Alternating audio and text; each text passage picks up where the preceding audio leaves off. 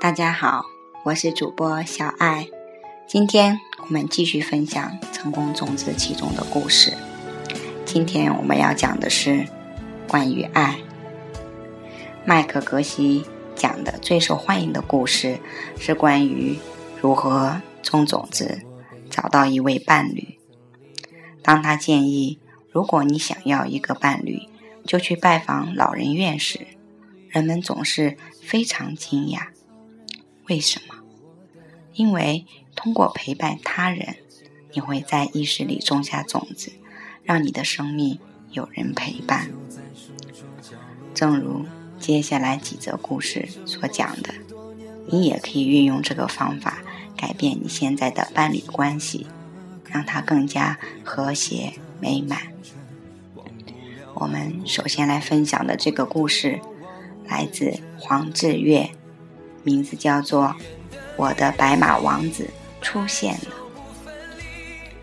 我是一名化妆产品界的美容顾问。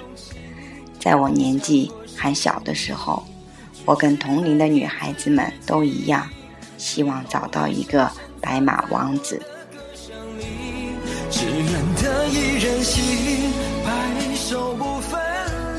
这清晰的话语嘲笑孤单的自己，盼望能见到你。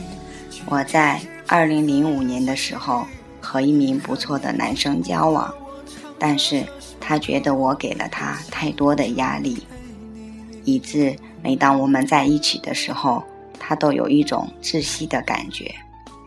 他也说我对他的期望太高，他不能达到，可想而知。我们的恋人关系只维持了短短的五个月，我花了好几年的时间才重新陷入爱河，那是二零零八年的事了。他也是一名好男人，至少比我大六七岁，成熟稳重，很会照顾我。交往了几个月后，我才发现他离过婚，是一名单亲父亲。有着一个十岁大的儿子，我不喜欢被误导的感觉。他为什么不直接向我坦白呢？所以我向他提出了分手，结束三个月的恋情。他感到非常的伤心。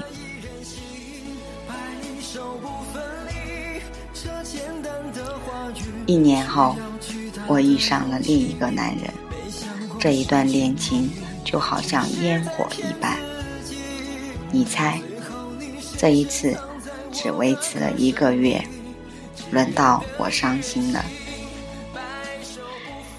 没有一个男朋友是我认定对的伴侣，在每一段恋情中，我都认为这些男人太过懒散，没有事业心，而感到没有安全感。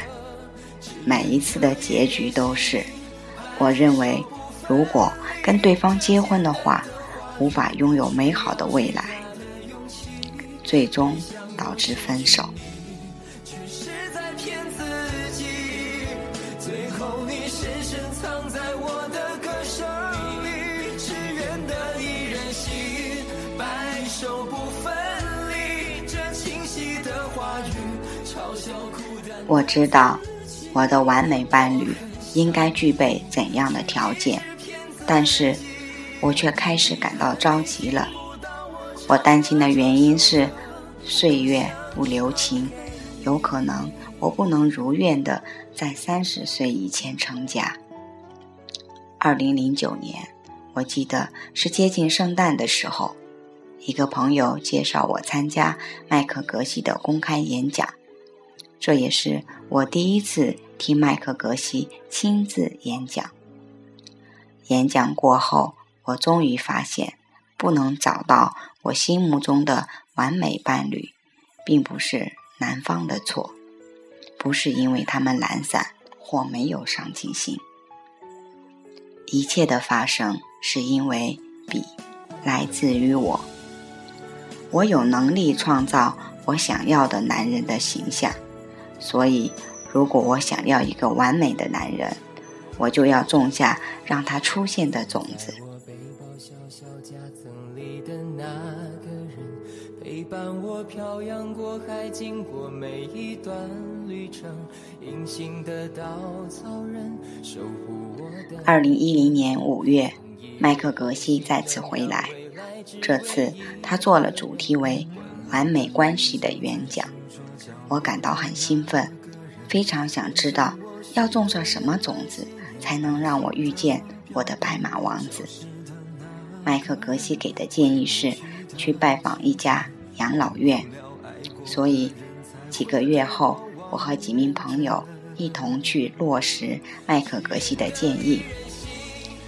我还记得第一次到访的时候，老人家们都对我们存有疑心，他们跟我们保持距离，也很羞涩，甚至还对我们存有一些戒备心。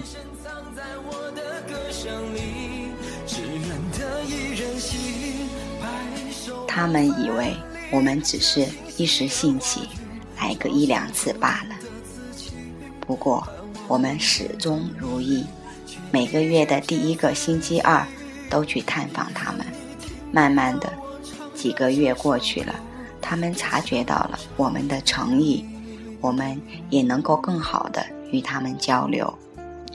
我们也学会如何观察和理解他们的需求。在每次到访时，尽量全然的关注他们。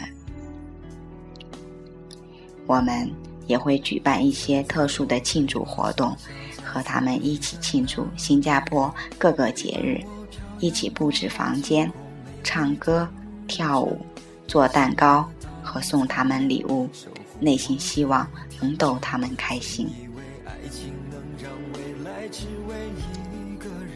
最重要的是。每一次探访的行程结束后，我们都会进行咖啡冥想，为我们所做的善行感到开心。这一个练习真正的用意是为了更牢固地将种子种在我们意识的土壤当中。每月一次的探访持续至今。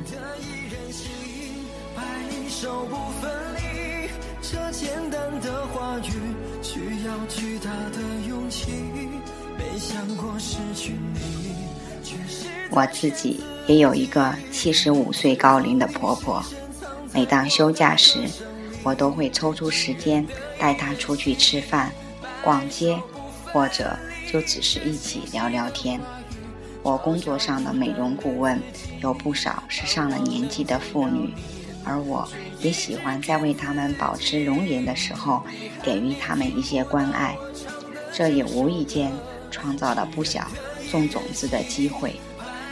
在我实践金刚体系期间，我种下的种子开始成熟，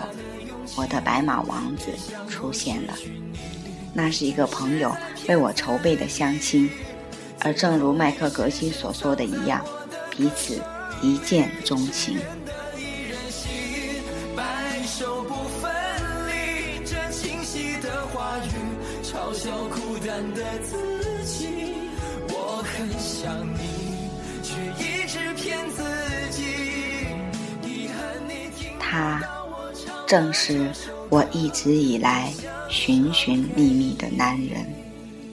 麦克格西之前就让我们把择偶的条件一一写下，而这男人完全符合，好像纸上的条件变成活生生的人一样。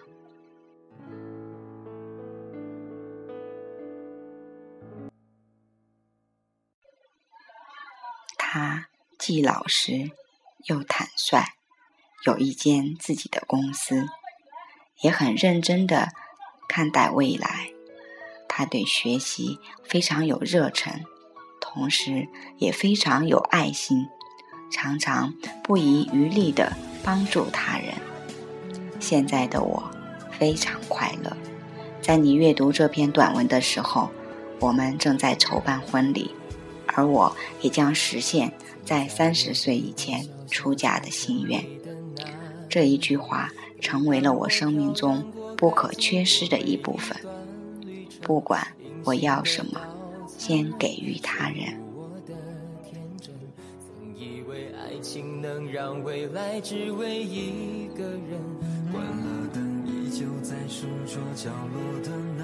小爱自己也有一个非常完美的伴侣，我非常感恩我的老公时时刻刻对我的爱和支持。这篇文章，这个节目，我也想送给我身边的朋友们，尤其是还单着的朋友们，希望你们早日找到自己心中的那个他。好了，今天的节目就到这里。我们下次再见，拜拜。